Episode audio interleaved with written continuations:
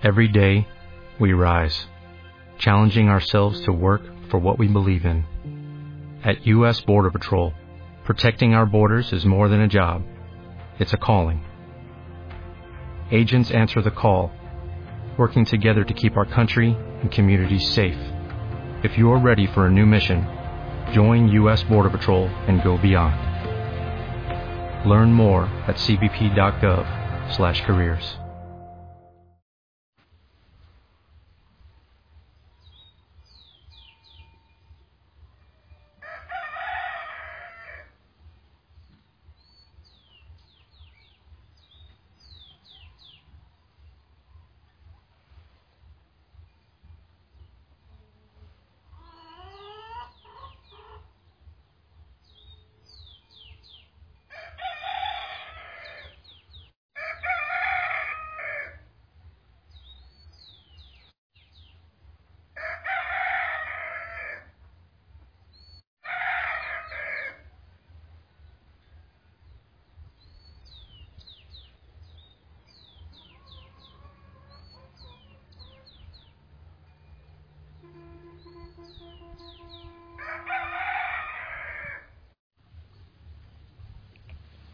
Mi linda familia sana, muy buen día, feliz amanecer.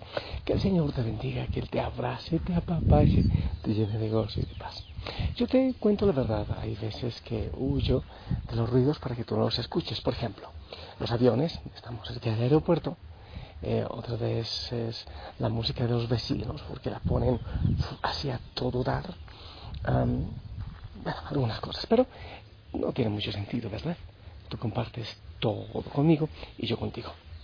Así que ahora lo que estoy haciendo es caminando, así, en lo que puedo ver, eh, por el jardín y eh, orando, bendiciéndote, dándole eh, gloria al Señor por este amanecer, pidiéndole a Él que te regale un día maravilloso en pura bendición. Hoy no te olvides que oramos por la conversión, pero no solo por la nuestra, sino por la conversión del mundo. Es increíble las cosas que en el mundo se dan de violencia, de incomprensión, de intolerancia, de, odio, de resentimiento. Es increíble cómo eh, podemos ver los pasos agigantados muchas veces del mal, del resentimiento, del odio. Por eso, en este día, orar por la conversión, pero empecemos por nosotros. Oh, si muchas veces decimos, wow, mi suegra no escuchar esta reflexión, o mi vecino, o mi esposo, oye, es para ti. Empieza por ti, empieza por tu vida, por tu testimonio, empieza por enamorarte tú del Señor y el Señor irá haciendo el resto. Así que vamos a orar, te invito a escuchar la palabra del Señor para que mm, él te diga cómo debes vivir este día, pero no solo este día, sino aprenderlo en adelante. Hoy el Evangelio según San Lucas, capítulo 12, del 1 al 7. Escucha. En aquel tiempo la multitud rodeaba a Jesús en tan gran número que se atropellaban unos a otros. Entonces Jesús les dijo a sus discípulos, cuídense de la levadura de los fariseos, es decir, de la hipocresía porque no hay nada oculto que nos, llegue a descubrirse, ni nada secreto que nos llegue a conocerse. Por eso, todo lo que ustedes hayan dicho en la oscuridad se dirá a plena luz, y lo que hayan dicho en voz baja y en privado se proclamará desde la azotea. Yo les digo a ustedes, amigos míos, no teman a aquellos que matan el cuerpo y después ya no pueden hacer nada más. Les voy a decir a quién han de temer. Teman a aquel que después de darles muerte los pueda arrojar al lugar de castigo. Se lo repito, a él sí tienen que temerle. No se venden cinco parillos por dos monedas.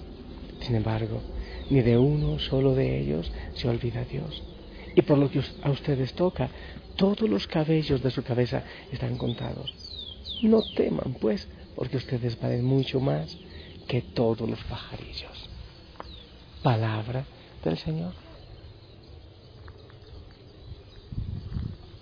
Familia, hay varias ideas, varias ideas que podemos eh, retomar de este Evangelio.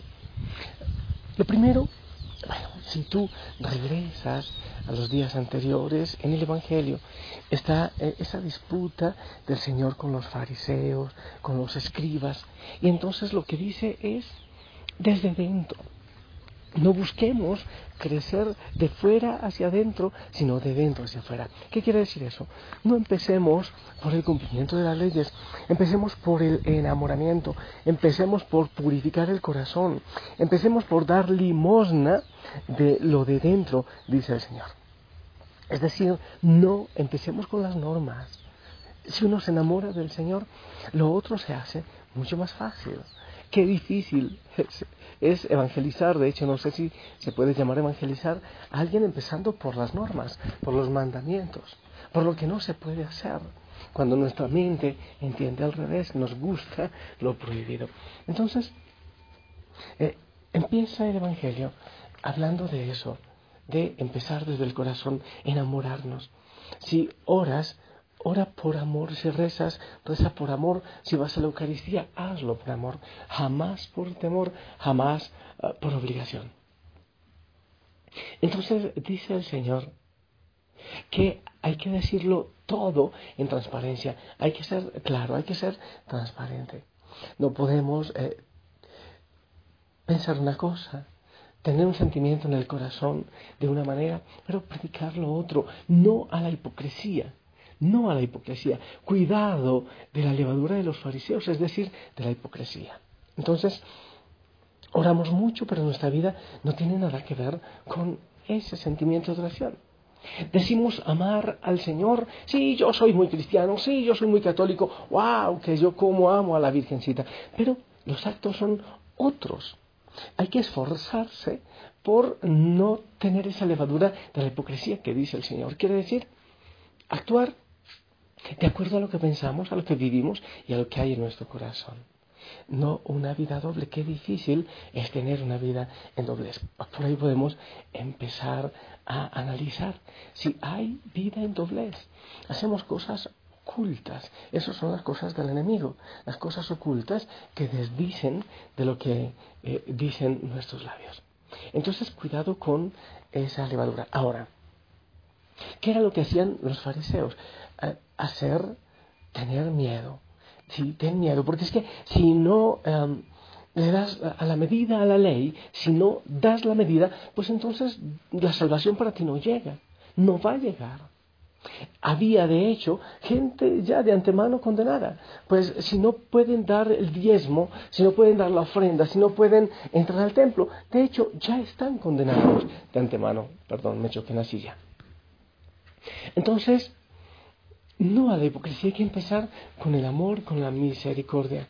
Hemos dicho también estos días que cuando nos dedicamos solo a cumplir las leyes, entonces nos volvemos eh, jueces y nos volvemos inmisericordias.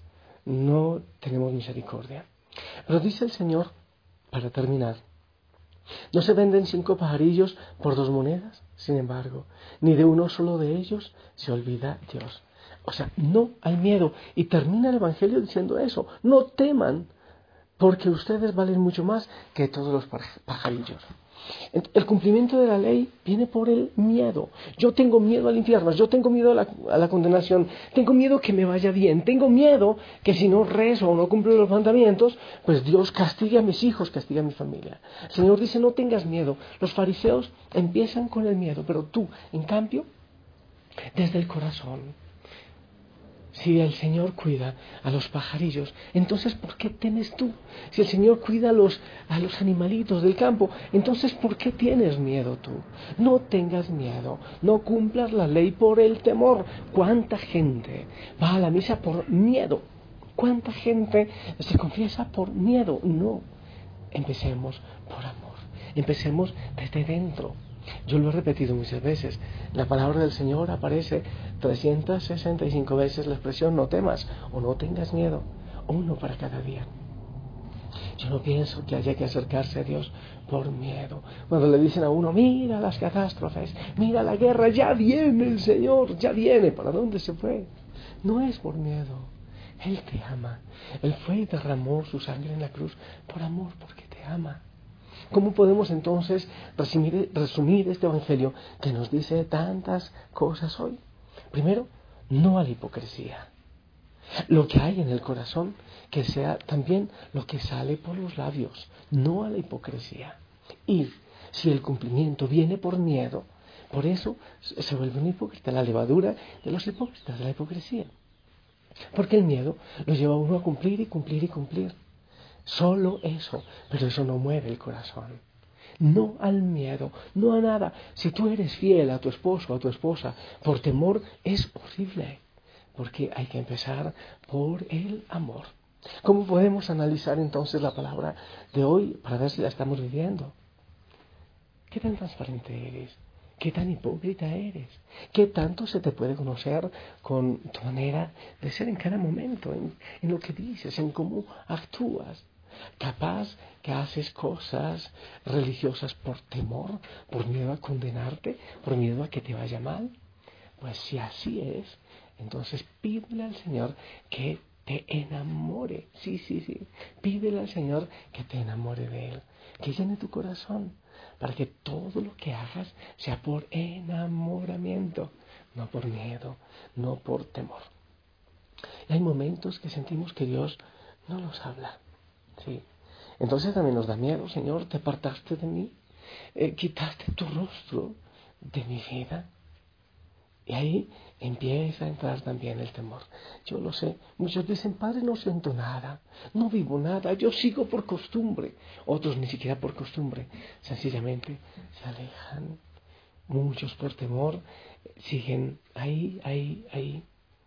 También yo muchas veces lo siento. Entonces decimos, ¿dónde estás, amado mío? Yo no siento tu presencia. ¿Te alejaste? ¿O fui yo quien se alejó? Me enamoré y lo he hecho todo por miedo. No siento tu presencia, te alejaste tú de mí, o yo me alejé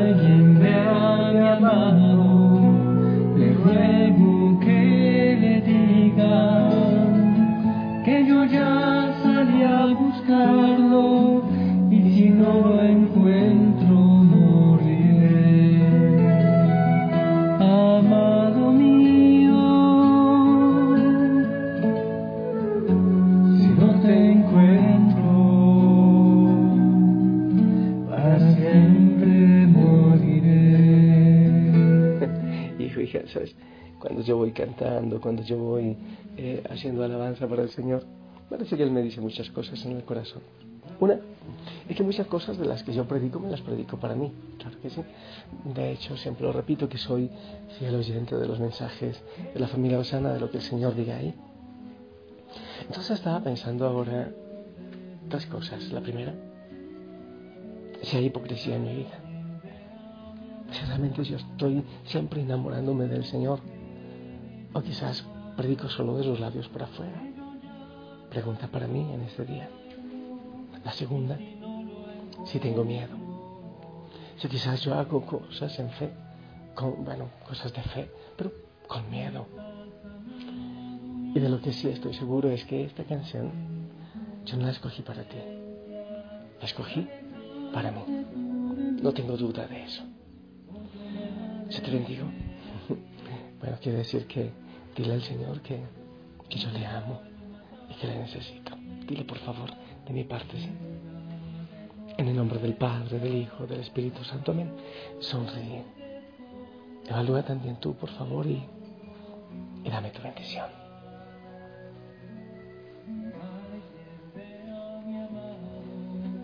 Amén, amén. Gracias por tu bendición. Yo te amo en el amor del Señor.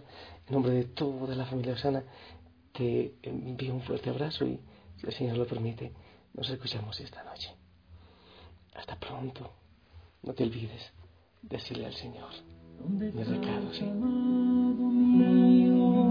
Que no siento tu presencia, te alejaste tú de mí, o yo me alejé de ti. Siento el alma tu ausencia. Por favor, ya no te escondas, dime pronto dónde estás. Si alguien ve a mi amado, le ruego por favor que le digan que lo busco y me muero de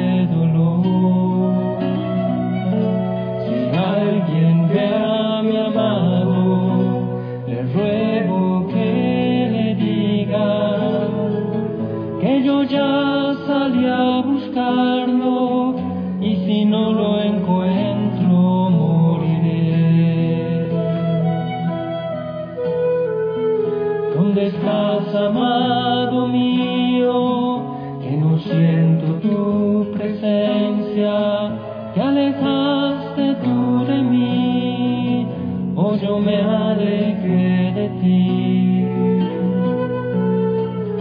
Siento el alma tan dolida por la herida de tu ausencia. Por favor, ya no te escondas, dime pronto